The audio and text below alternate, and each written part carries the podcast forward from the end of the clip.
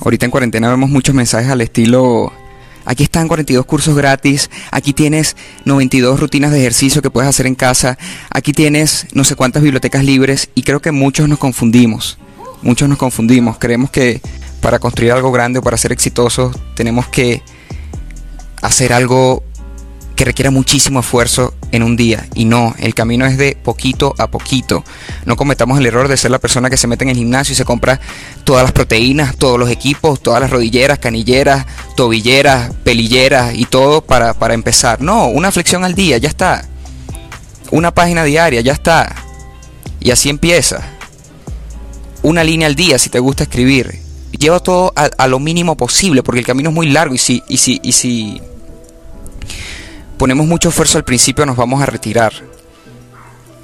Entonces, keep it simple.